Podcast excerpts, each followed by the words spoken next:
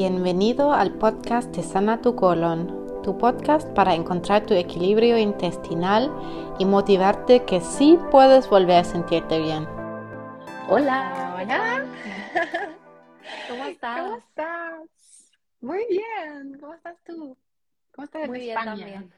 Sí, yo estoy en España, que estuve en México un tiempo. Y qué tú bien. también, ¿no? Porque tú también En. Chile. Estuve en Chile, pero viviendo allá y ahora Mm. me vino unos meses a, al hogar de mi familia y disfrutando bien. la primavera. Qué bien, qué bien, qué cambio, ¿no? Sí, grande, pero me encanta, me reconecto con el bosque, estoy súper feliz con la naturaleza acá. Claro, es diferente, pero está bien combinarlo. Mucho, me encanta. Estoy muy feliz que me invitaste acá porque nos seguimos hace tanto rato, no sé cuándo te empecé a seguir y me encanta tanto lo que haces. Ahora te lo puedo decir en persona Oh, muchas y, gracias. y lo cuento así, lo he contado a muchas personas, lo he contado a mi mamá y todos dicen, ¿en serio que es posible mejorar la visión? Bueno, ahí Sí, encuentro sí. que tenemos unas tareas increíbles con nuestros temas que tenemos aquí de ayudar Sí. a sanar. Eso es, yo llevo también, bueno, sí, llevamos tiempo siguiéndonos, no sé cómo fue, pero que nos encontramos. La verdad es que yo llevo como más de un año con todo el tema de digestión, de mi intestino, y yo creo que te encontré y a lo mejor como que ahí te empecé a seguir, luego tú a mí, y como he estado viendo, digo, mira, está ahí dándome like, me está siguiendo, me, me apetecía pues compartir contigo, que tú compartas y bueno, quizás en otra ocasión podemos hacerlo en tu cuenta y yo compartir sobre Por visión. Sí, así que nada, te doy la bienvenida aquí a mi perfil y a la comunidad. Y bueno, es- me gustaría como que te presentaras primero, eh, porque a lo mejor hay gente por aquí que no te conoce. Entonces, eh, si quieres, preséntate y cuenta un poquito sobre tu proyecto. Por supuesto. Ok, en primer lugar me llamo Linda, soy alemana. He estado viviendo en Latinoamérica, en Chile, durante cinco años. Por eso también decidí empezar con mi proyecto Sana tu colon en español, porque encontré que hay muy poca información en el nicho eh, his- hispánico español. Y eh, ha sido, parece que he tocado un tema muy importante. Me imagino que igual que tú, un tema que normalmente no tiene cura oficialmente, algo que nadie dice que puedes volver a tolerar alimentos si ahora tengas una intolerancia.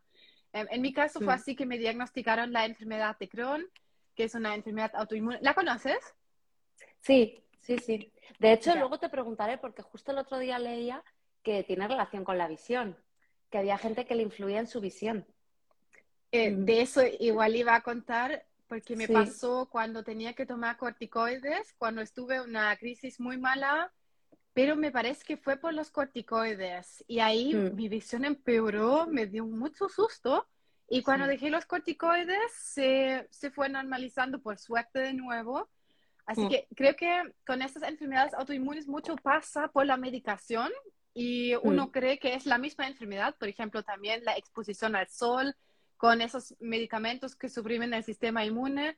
Ahí estás más sensible al sol y normalmente las personas eh, culpan a la enfermedad, pero ahí es el medicamento. Así que cuando dejé los medicamentos, ningún problema, por suerte se mejoró de nuevo la visión. Qué Em, bien. y, em, pero igual te seguí para prevenir porque dije que si en algún momento siento que se vaya por- empeorando, vuelvo a tu perfil y hago todos tus ejercicios. Así que por eso te Genial. empecé a seguir. Genial, Em, genial.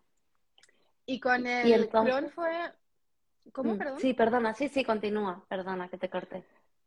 Em, básicamente me diagnosticaron esa enfermedad digestiva autoinmune que provoca inflamaciones de la pared intestinal que pueden ser bastante peligrosas. Si uno no logra gestionarlo, pueden, puede ser que te tengan que operar, como fue en mi caso en el comienzo, cuando recién me diagnosticaron y no tenía idea cómo funciona todo esto.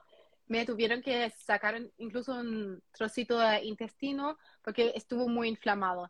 Así que diarreas crónicas, incluso sangrado, em, vómitos, fiebre, todo eso puede pasar con lo que tuve yo, la, el- la enfermedad de Crohn, ya ni me recuerdo cómo se llama. Sí. Em, Y después de ese diagnóstico, ahí tuve que empezar a tomar eso, esas pastillas para suprimir el sistema inmune, cuerpo básicamente. Y dije que, ok, los voy a tomar si tengo que hacerlo, aunque nunca me gustaba hacerlo. Y después de la operación, finalmente dije que no me funcionó nada del tratamiento que me dieron. Los medicamentos no me hicieron nada, literalmente. Y em, dejé los medicamentos después de mi cirugía, algo que uno no debe hacer porque puede provocar una crisis em, casi inmediata, pero tuve suerte y no me pasó eso. En todo caso, no lo recomendaría a nadie. Pero, mm. em, y después de eso, me di cuenta que pude gestionar este diagnóstico Crohn un poco con la alimentación, pero mucho con mi bienestar emocional. Y realmente por ahí lo mantuve con la inflamación muy baja, se puede medir la actividad de la enfermedad en las heces o en la sangre con los eh, niveles inflamatorios. Así que ahí literalmente pude medir que estuve súper bien después de la cirugía porque hice ese cambio y tomé la decisión de cuidarme y nunca más volver a algo así como la cirugía. Y así comenzó eso. Nunca pensé en compartirlo con alguien, aunque igual tenía como la idea, pero no, nunca empecé a hacerlo hasta que un día lo dije en voz alta a mi pareja y me dijo, hazlo ahora, y lo hice. Y empecé de inmediato. Y realmente a otras personas también pasa lo mismo que a mí. Eso fue mi primer aprendizaje. No fui solo yo, porque pude después volver a comer de todo, que antes tuve mucha intolerancia, mucha hinchazón. Hoy como de absolutamente todo. Eh, y no solo eso, sino que también otros pacientes logran lo mismo. Así que ahí realmente empecé a ver ese, ni siquiera milagro, porque simplemente se puede, cada uno puede. Sí, a mí lo que me gusta de todo lo que compartes es que precisamente explicas eso, ¿no? Que o sea, lo que yo veo es que todo es muy holístico, que no es solo la alimentación, sino, como tú bien dices, gestión del estrés, diferentes cosas que vas explicando, ¿no? Para tener bienestar y que una vez has sanado, que no es todo 100% súper estricto, por así decirlo, sino que hay cierta flexibilidad, porque yo veía que estabas viajando y decías, pues he viajado y pues mira, aquí he comido esto, lo otro, y está muy bien saber que te puedes relajar, ¿no? Sí, un montón. Y eso, si de repente llega, llegan personas así que dicen, pero qué, ¿qué comes sin gluten, sin azúcar, sin lácteos? Y digo que no, ahora puedo comer de absolutamente todo, pero sí trato de mantener una alimentación base nutritiva para mantenerme sana, porque eso fue después de un periodo de sanación, por supuesto, que primero todo se tuvo que regenerar, fortalecer. Pero una vez que me sentía fuerte, ya no me hinchaba comiendo con ningún alimento me hinchaba, ahí empecé a volver a probar de todo y empecé a ver como los límites de comer cualquier cosa antes de como volver a hincharme, porque uno siente cuando se vuelve a debilitar el intestino. Así que ahí me mantengo básicamente comiendo de todo, pero sí nutriéndome como alimentación base. Claro, al final es como que te vuelves una experta de tu propio organismo, ¿no? Absolutamente. Y eso también y, te para todos. Claro, o sea, lo que enseñas es a responsabilizarte de tu propia salud, que bueno, es un poco lo que hago yo con la visión, pero la verdad es que es, o sea, a mí me inspira mucho. Si no me equivoco, mi nutricionista también tenía enfermedad de Crohn, porque yo desde, oh. te comentaba, empecé a seguirte, porque yo empecé a tener problemas digestivos después de casi 10 años siendo vegetariana. Me empecé a inflamar muchísimo, sí. Y yo nunca había tenido problemas digestivos y entonces ya iba entre estreñimiento, diarrea, era horrible, o sea, hinchazón. Y yo ya estaba en plan de, o sea, poca energía, yo ya decía, no sé si es la tiroides, no sé qué tengo, qué inflamación. Entonces ya poquito a poco, gracias a análisis, pues vimos que había una disbiosis, permeabilidad intestinal, un montón de cosas que hemos ido viendo. Y al final, al principio, yo es como, aún estoy en esa fase, ¿no? De sanación, que cada uno tendrá como su tiempo, pero me gusta saber que dentro de que a mí me gusta cuidarme y es un estilo de vida, pero que me he tenido que quitar cargos mucho tiempo, que ahora ya estoy introduciendo, es como de, bueno, es que yo le decía a mi amiga hoy, es que estoy tan feliz porque yo ya voy al baño bien, ¿sabes? Como antes.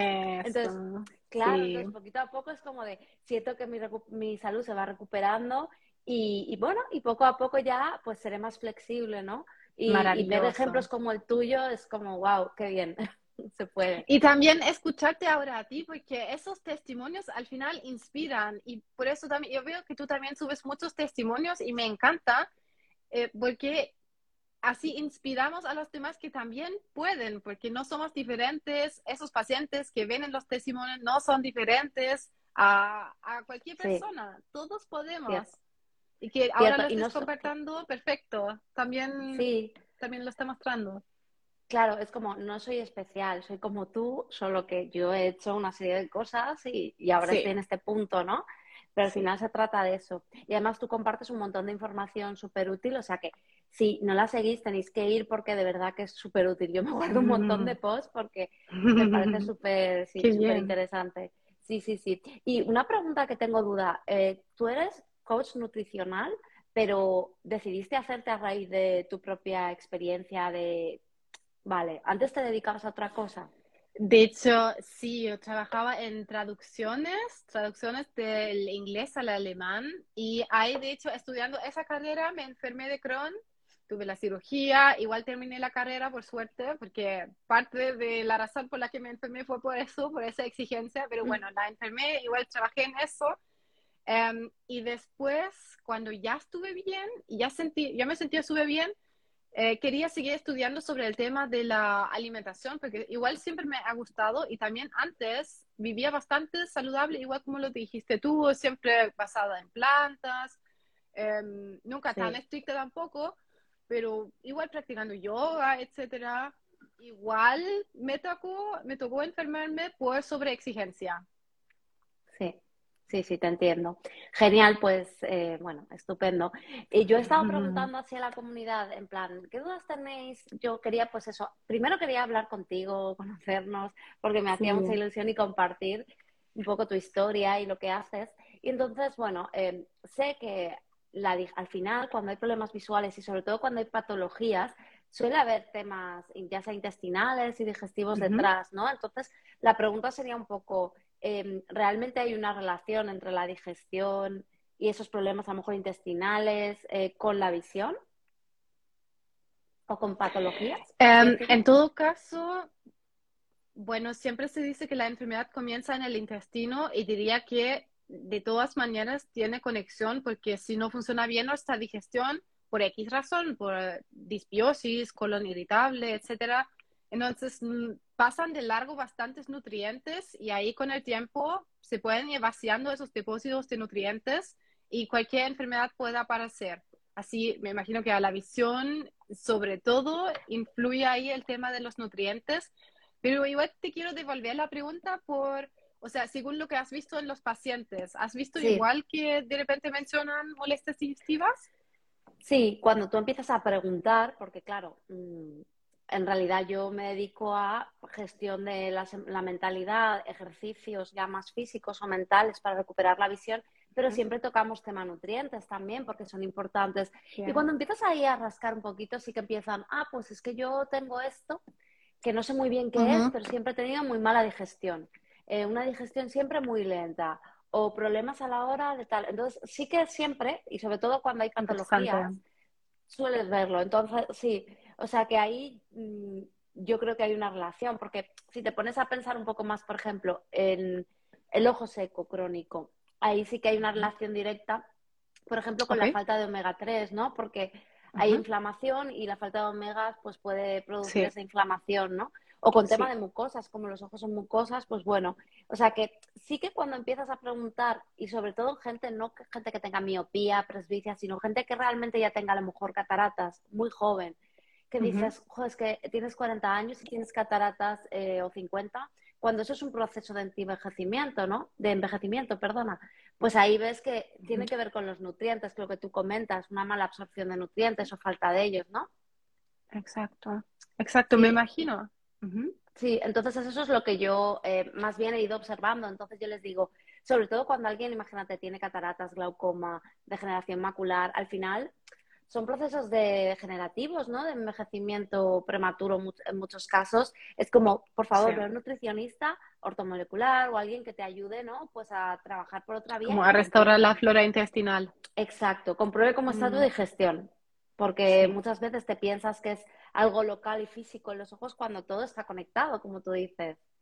Y ahí nuevamente uno tiene que buscar la raíz, porque si la visión está mal por la digestión y por el intestino, entonces uno, me imagino que uno puede hacer ejercicios oculares como uno quiere, pero no va a mejorar antes de también tomar en cuenta esos otros eh, lugares en el cuerpo claro. que se ven afectados. Claro, al final hay que, es como tú seguramente en tus programas trabajas lo que es la nutrición, pero también trabajas esa parte más emocional, ¿no? De gestión del estrés y emociones, pues aquí es lo mismo. Es Oh, como, sí. sí, es como trabajar esa parte de ejercicios, pero también mentales y luego también la nutrición, ¿no? Por ejemplo, eh, un nutriente así que yo veo como que ahora está como muy de moda, bueno, el, el tomar glu- glutatión, eh, por ejemplo, eh, ¿tú cómo lo ves, por ejemplo? Porque de esto sí que se habla, ¿no? Que es un antioxidante súper importante Y que la gente lo va perdiendo. Yo, de hecho, sí que lo tomo porque por, por mi nutricionista vimos que tenía poco, supongo que por el tema de Perfecto. tantos años. Sí, y lo estoy tomando y, y, bueno, es algo, por ejemplo, que se está recomendando muchísimo a nivel antioxidante. Mm, diría que genial, definitivamente, y sobre todo si a ti te diagnosticaron una falta de eso, claro que ahí hay que suplementarlo. En general, yo soy muy de probar de todo, honestamente. Yo siempre digo a los pacientes, con todo, dale un intento, pero lo mejor siempre es el conjunto de varios factores. Así que eh, solo un suplemento tal vez no va a ser la solución, pero por ejemplo, al mismo tiempo, nutriéndote con alimentos muy variados, em, frutas, verduras, semillas, Mm. altos en nutrientes, incluyendo superalimento, incluyendo diferentes supe- suplementos. Ahí, porque la meta es llenar todos los depósitos de nutrientes. Al final, uno se puede hacer exámenes para ver qué está bajo, qué está bien. Pero también nunca va a ser mal así la variedad de todo, nutrientes de todos lados, así eh, llenarnos, llenarnos de nutrientes para lle- rellenar esos depósitos. Así el cuerpo se regenera con lo que le falte, pero probar de todo nomás. Yo definitivamente diría que dale un intento. Claro, claro. Sí, sí que es- está interesante como hacerte un análisis, sobre todo si tienes un problema como, pues como yo tenía, ¿no? En plan de esto no es normal, ¿sabes? Y saber exactamente lo que te pasa para poner, ¿sabes? Sí. O sea, bien todo. Y yo me doy cuenta que también es una cuestión de dosis, ¿no? De que cuando realmente está baja, o sea, la reserva, por así decirlo, que es lo que me pasaba a mí, nueve años sin comer eh, ciertos alimentos, yo no tenía omegas, o sea, cero. Y me asusté, claro, dije, ostras, ¿sabes? Guau. Esto es fuerte. Claro, entonces las dosis que tomaba, digo, es que yo eh, igual no me habría tomado estas dosis si alguien no me hubiera acompañado tampoco, ¿sabes? Un poco en ese Oye, proceso. ¿Y cómo fue tu historia con la visión? ¿Es eso de los omegas te diste cuenta en cuando tu visión estuvo mal todavía o en qué momento? No, no, esto es aparte. Yo a nivel visual, eh, yo con la falta de omegas, a mí no me ha dado inflamación en las mucosas de los ojos, o sea, yo no he tenido ojo seco.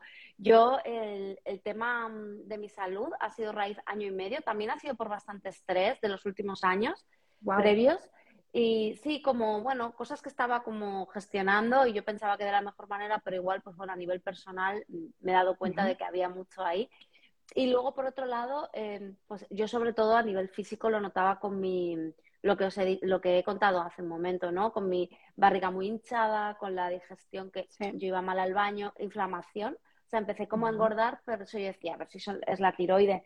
Pero comía cada vez menos, porque yo decía, o sea, como más sano, en plan, pensando que, bueno, no sé qué me pasa, y, y tenía como poca energía. Entonces, a raíz de eso sacamos, pero mi tema visual viene de, de cuando yo era muy pequeña, de con seis años.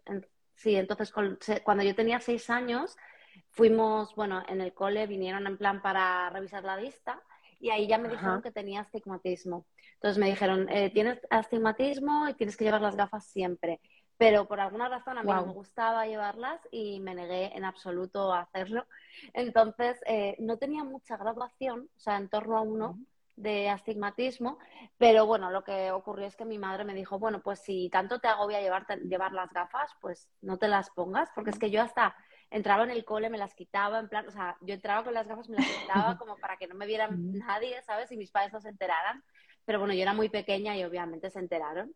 Y bueno, a raíz de eso, eh, durante esos años, como que, bueno, mi madre intentaba como em, hacerme, bueno, ayudarme de manera como alternativa, siempre ha estado como muy abierta a ello. Entonces, pues trataba la, la, la parte emocional, la intentaba tratar con flores de Bach. Luego, por ejemplo, eh, me hacía reiki, entonces me ponía las manos en los ojos una hora cada día, cosas así, sí. Wow. Pero bueno, estaba la cosa ahí como un poco, vamos a probar intuitivamente, no conocíamos nada de visión natural y cuando yo tenía 10 años entramos en una librería, mi madre y yo, y vimos un libro que decía que puedes mejorar tu visión, entonces yo le insistí a mi madre, cómpramelo, tal, y mi madre me lo compró y yo ahí conocí esto. Lo que pasa es que, bueno, hice alguna cosita, pero luego lo dejé de lado porque era pequeña, lo hacía yo por mi cuenta y bueno, me aburrí y lo dejé. Y ya fue a los 18 años cuando fui a, hacer, a revisarme el carnet de conducir, bueno, a revisarme no, a sacarme la licencia, que ahí ya me dijeron, no, es que tú tienes que llevar gafas todo el tiempo, tienes un ojo vago, tienes, o sea, se me había generado una ambliopía, un ojo vago, y aparte hipermetropía, que es lo contrario a la miopía, o sea, veía mal de cerca y aparte el astigmatismo que ya tenía. Entonces ahí ya me hice unas gafas, pero las usaba solo como para lo justo, en plan conducir, la universidad.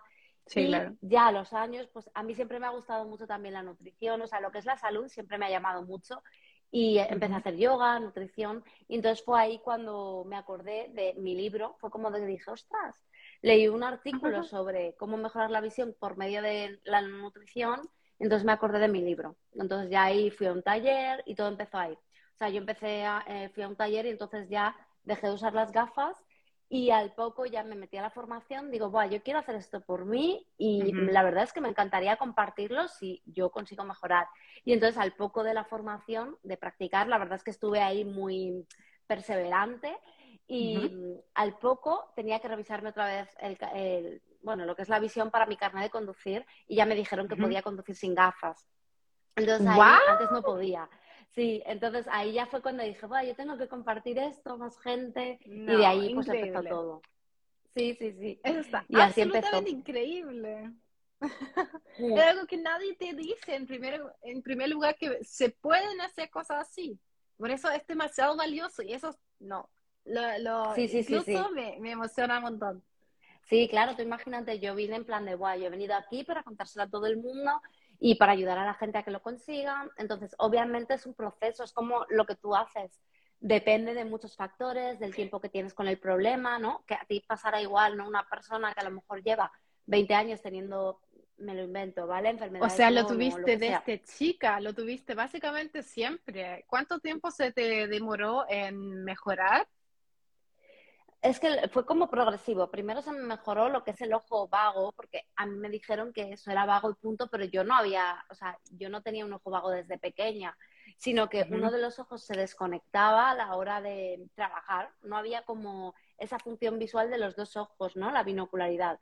Entonces, claro, eh, eso fue como lo primero, ¿no? Si tú has desarrollado la visión en su momento, que es cuando eres pequeño, que por eso a algunos niños les ponen parche, si tú has hecho eso, tú puedes volver a recuperar esa función. Entonces, digamos que eso fue lo primero que yo empecé a mejorar, ¿no? Entonces, eso ya me permitió ver bien eh, para poder conducir. Luego, progresivamente fue la hipermetropía. Yo antes no podía leer o sea, yo como las personas mayores, en plan que tienen presbicia, pues a mí me pasaba igual. Yo aquí no podía leer, o sea, no es que tengamos que leer aquí, ¿eh? Pero yo hacía así en plan de, uy, no. Y me mareaba, ¿no? No, podían converger mis ojos. Y eso fue como progresivamente, lo que más me costó fue el astigmatismo. Y es lo que ahora con buena luz eh, estoy en 2020. Entonces, sí sería, pero fue un proceso, o sea, no es, yo no sé cómo lo haces tú, pero la gente muchas veces se obsesiona con el cuánto tiempo van a tardar, que yo entiendo que son preguntas lógicas. Y cuando tanto lo tratan de hacer, no lo logran. Eso siempre pasa. Porque, sí, es como el control, ¿no? Exacto. Esa presión de cuánto me va a costar en tiempo, cuándo lo voy a lograr. Y yo le digo, es que, a ver, esa pregunta no te lleva a ningún lado, ¿no? Porque es como no lo sé, ni tú ni yo. Aunque obviamente uno se lo hace, porque a uno le gustaría hacer, ah, en tres meses va a estar como nuevo, pero, o sea, y es posible, pero depende también de la motivación, depende... Pero típicamente cuando uno tanto se presiona, no funciona o se demora más y uno se frustra. Claro, porque estás... Sí, porque igual estás como muy pendiente del resultado, ¿no? Sí. Entonces, eso hace que no sueltes el control. Pero yo creo que para todo, ¿verdad?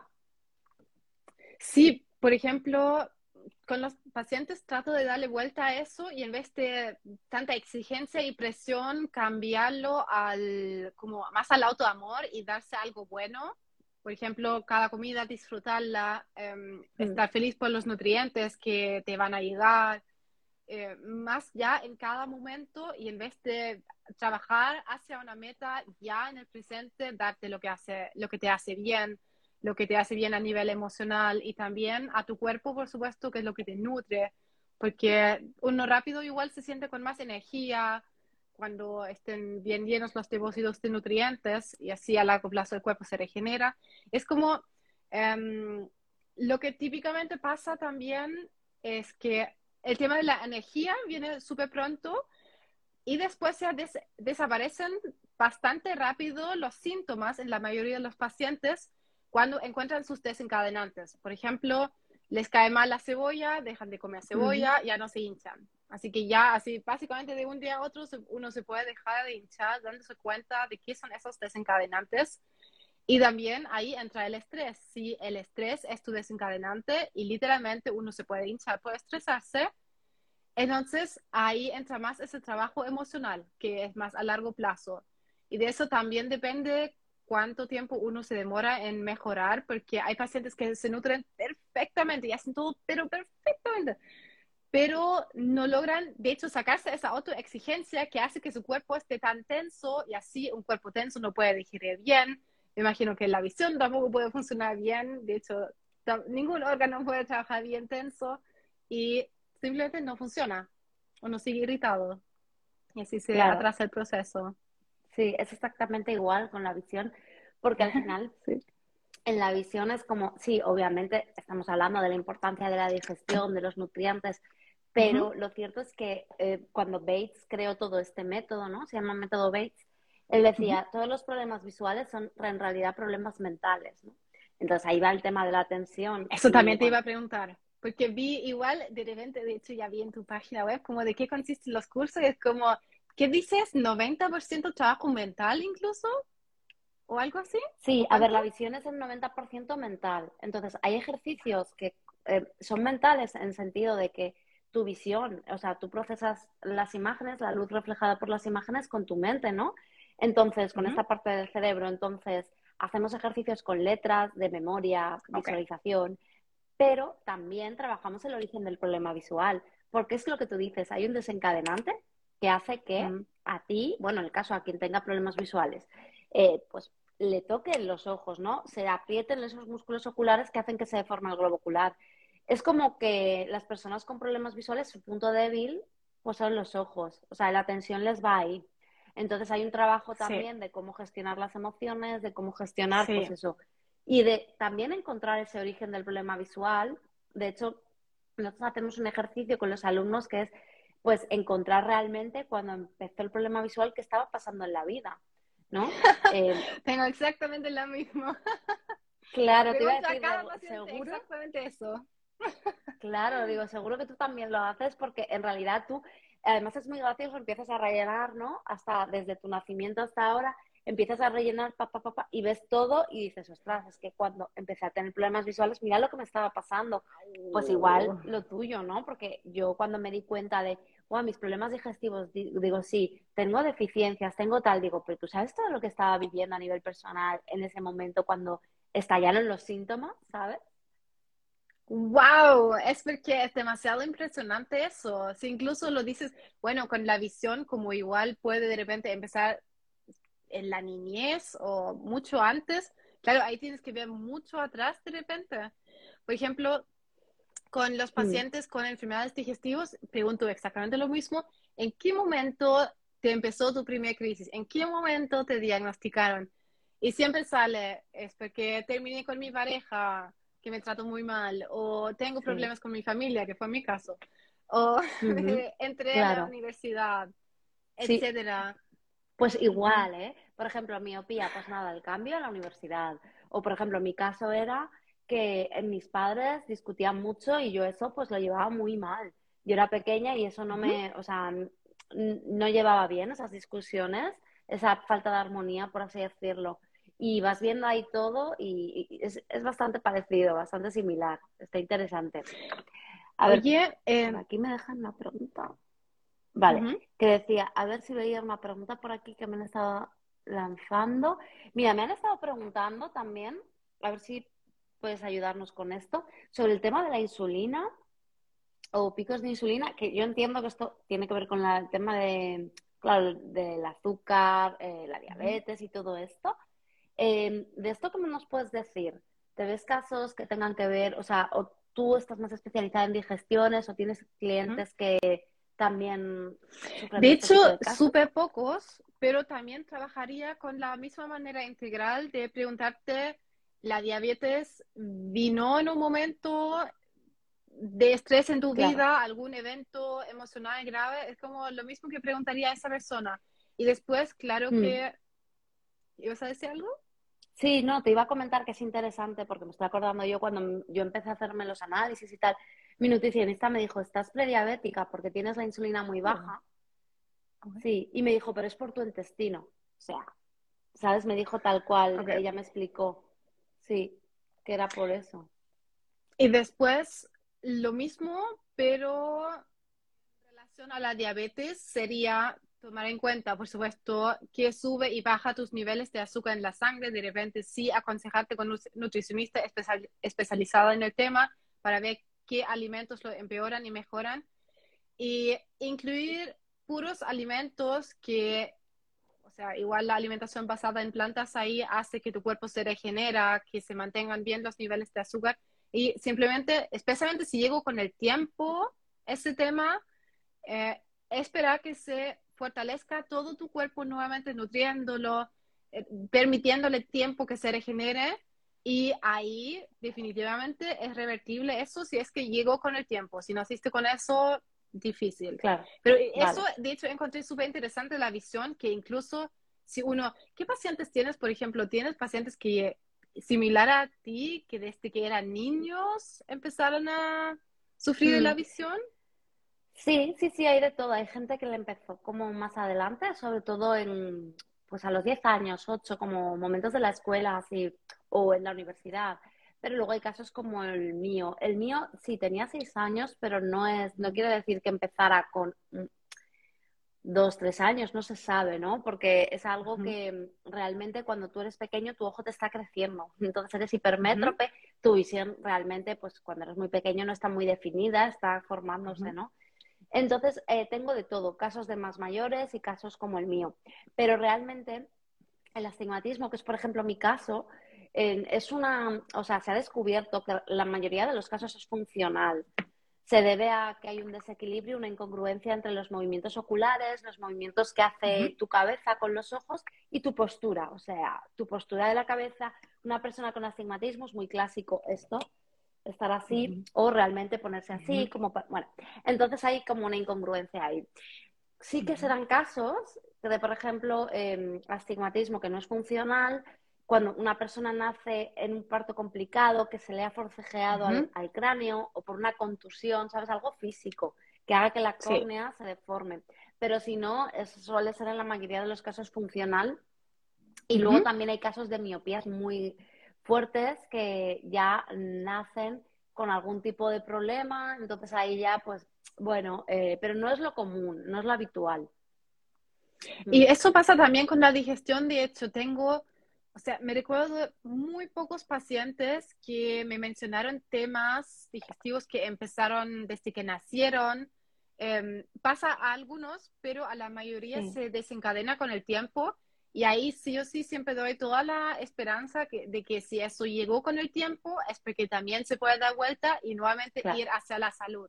Ahí en ese momento que se empezó a debilitar, ¿qué ha cambiado? Tal vez, mm. claro, un periodo difícil en tu vida, tu alimentación tal vez no haya sido la mejor. Y ahí simplemente darle vuelta a todo eso lo que fue mal y con un poco de paciencia los pacientes mejoran. Sí, al final es un poco como de, a ver, si hace X tiempo no tenías este problema, o sea, porque no puedes volver otra vez a ese punto, ¿no? Es un poco, yo creo que digestivamente, ¿no? Mm, a ver, ¿qué quieres decir con eso?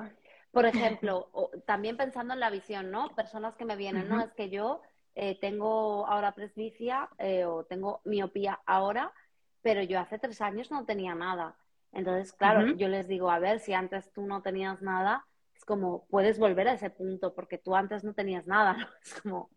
Es, esos son los casos más fáciles, o sea, lo menos tiempo que sufren de eso, así más inmediato se le puede dar vuelta a eso, porque imagínate con los años, si el intestino está acostumbrado a una alimentación no tan nutritiva, si uno simplemente no pone atención a eso, que es muy normal, o sea, si uno se siente bien, mm. normalmente uno no pone tanta atención a eso, y ahí con los años el intestino se va debilitando, debilitando, debilitando. Claro. Pero tal vez todavía no sentimos nada, pero si ahí nos llega un punto de un punto emocional que nos afecta mucho, un periodo prolongado, muchas veces, ahí se detonan las cosas. En mi caso, mm. en, creo que en el tuyo también. Sí, totalmente. Bueno, pues si tenéis alguna pregunta y queréis dejarla aquí en el chat, pues genial, ahora la, la resolvemos, si te parece. Y me preguntaban también por aquí, a ver si esto tiene, tiene respuesta para esto. Me decían, alimentos que perjudiquen realmente la visión, desde tu punto de vista, ¿vale? Desde lo que eh, tú trabajas y tu forma de trabajar. Eh, sin ser experta en la visión, así que también ahí te voy a pedir tu opinión después, mm. pero en todo caso, diría ahí los alimentos que en general no promueven la salud en el cuerpo, que son ultraprocesados, Em, lácteos, gluten, azúcar blanca, grasas trans que se producen de alimentos fritos. Em, y todo eso normalmente se resume en los ultraprocesados, que combinan muchas veces eh, harina blanca, azúcar blanca, lácteos eh, y sustancias artificiales, aditivos alimentarios. Entonces, esos alimentos que ya son muy fuera de lo natural, muy lejos de un vegetal natural o una fruta, eso a largo plazo nos puede debilitar en todo caso, pero no pienso que si ya pensamos en el tema de darle vuelta a la situación y sanar, no soy de los que dice que lo tienes que restringir por completo, sino que igual si incluyes de repente algo que no es perfectamente sano, no va a destruir tu proceso tampoco tal vez lo atrasas si muchas veces te vuelves a alimentar como no de manera tan nutritiva, lo más se va a atrasar tu proceso. Pero hay muchos pacientes que tienen así pánico de, y mucha culpa cuando se salen de su rutina nutritiva, saludable, mm. que hay, con eso se destruye su proceso. Eso no es el caso, definitivamente que no. Lo más que lo haces, claro, más se va a atrasar. Y lo más claro, sí, y tampoco hay como Claro, tampoco hay como alimentos estrella o alimentos que todo lo vayan a, a lo mejor a tirar por la borda, sino más bien los hábitos que tú hagas en tu día a día y si algún día pues, eres flexible no pasa nada, ¿no? Sí, porque de repente se ven cosas como que, por ejemplo, el arándano sana el intestino o no sé, la, no tengo buen ejemplo, la cúrcuma sana el intestino, mm. pero realmente todo tipo de frutas, tipo de verduras, todo tipo de superalimentos, semillas, cereales integrales, todos esos son súper buenos para nosotros y diría yo, según mi experiencia, que no hay como un alimento que va a sanar tu intestino. Por ejemplo, come zanahoria y ese es el suplemento para el intestino. No. Em, es como una combinación.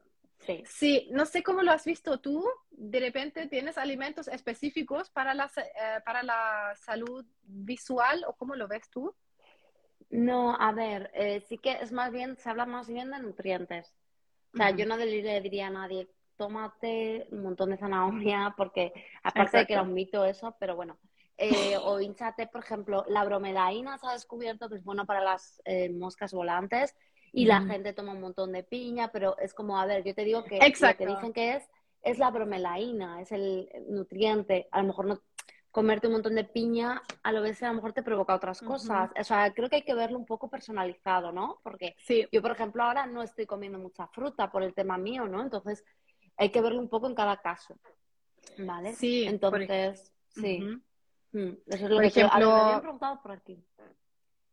Con, eh, la constipación, por ejemplo, con el estreñimiento, muchas veces se recomienda la papaya, que me imagino que es una, o sea, es una súper buena fruta como todas, pero con solo con una fruta y no hacer ningún otro cambio, tal vez se pueda aliviar a corto plazo, pero va a volver el estreñimiento, por ejemplo, si no evitas la causa, si no trabajas lo que realmente produce ese tránsito lento, que es poca fibra, em, no tomar suficiente líquido, no mover el cuerpo. Es como un conjunto de cosas nuevamente. Y si se produce por un conjunto de factores, eso no se puede solucionar con una papaya.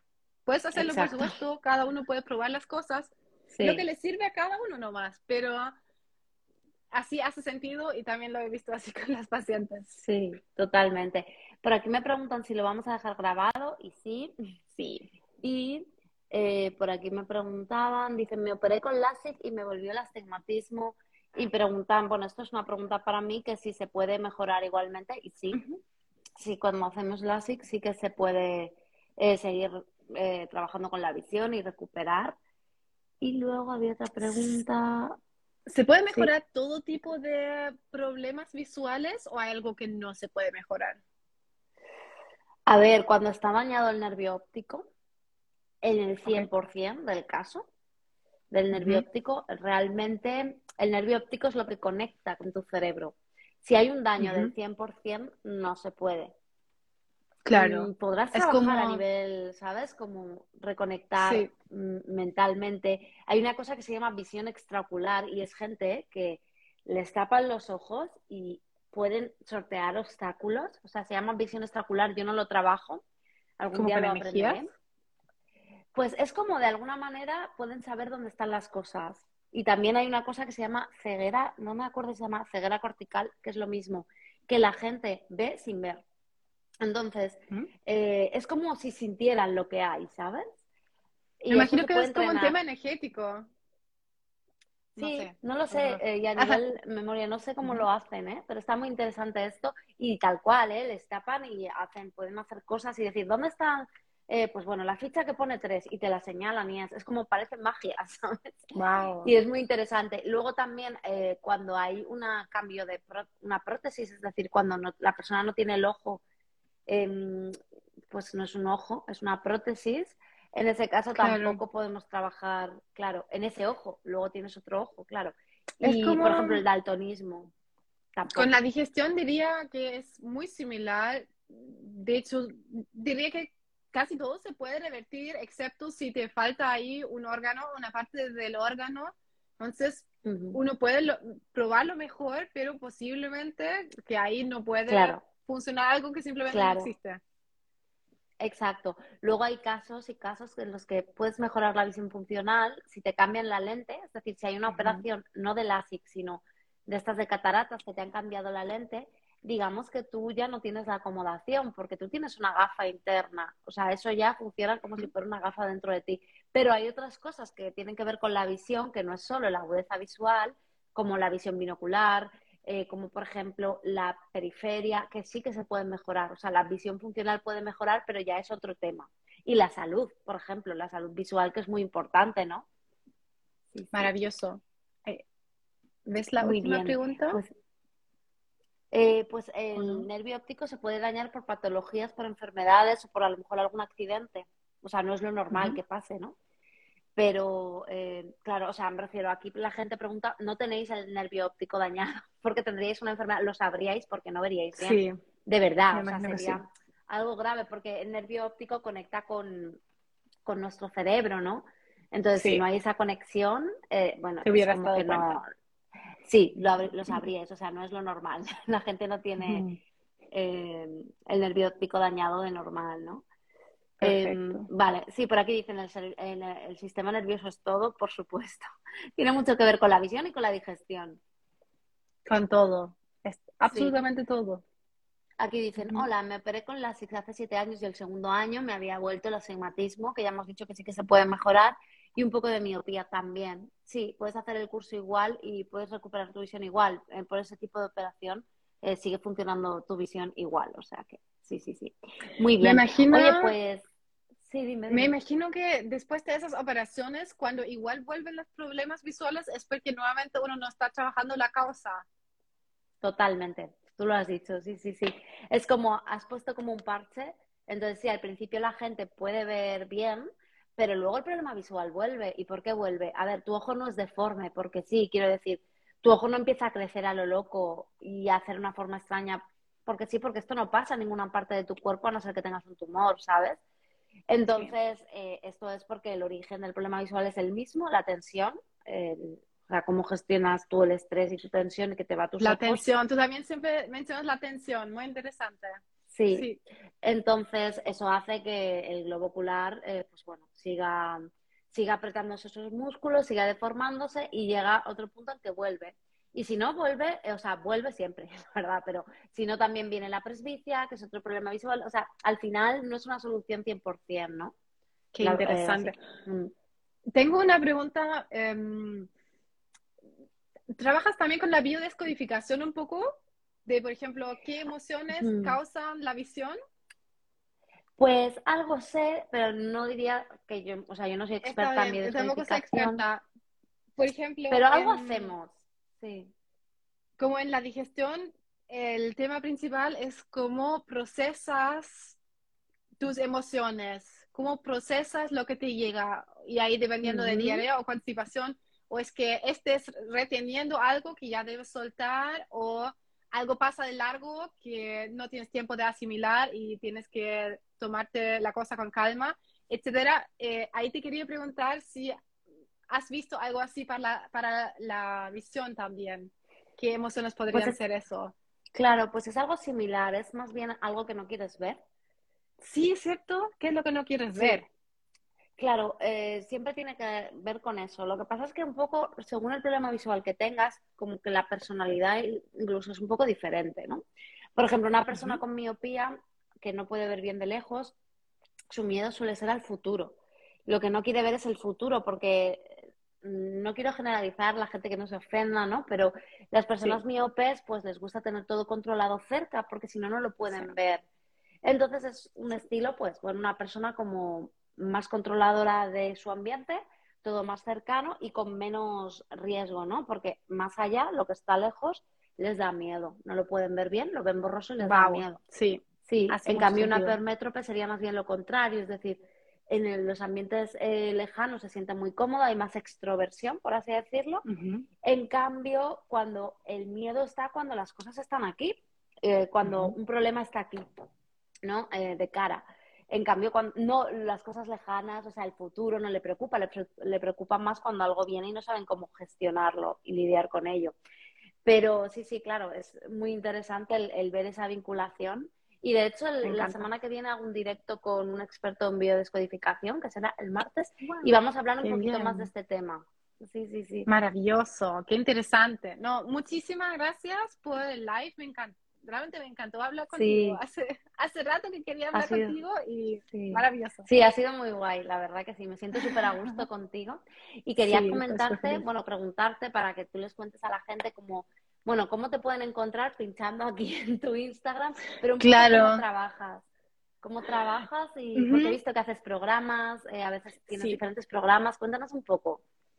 Um, Sana tu colon se llama mi cuenta, también mi página web se llama así, sanatucolon.com y ahí hay para ya casi todos los diagnósticos un curso, porque igual todos los diagnósticos son un poco diferentes, especialmente hablando de lo emocional, como lo acabamos de mencionar.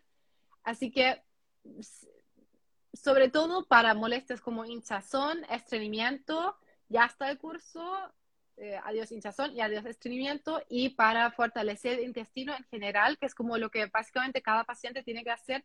Tengo el reto intestino fuerte para en 21 días poner las bases para nutrirnos, fortalecer el intestino y así volver a poder comer de todo, o eso esperamos a largo plazo. Eh, ahí ponemos las bases para eso. Y también ahí por tanto se vienen los cursos para colon irritable directo y para Crohn y colitis ulcerosa, que son cursos más grandes. Así que eso los estoy terminando.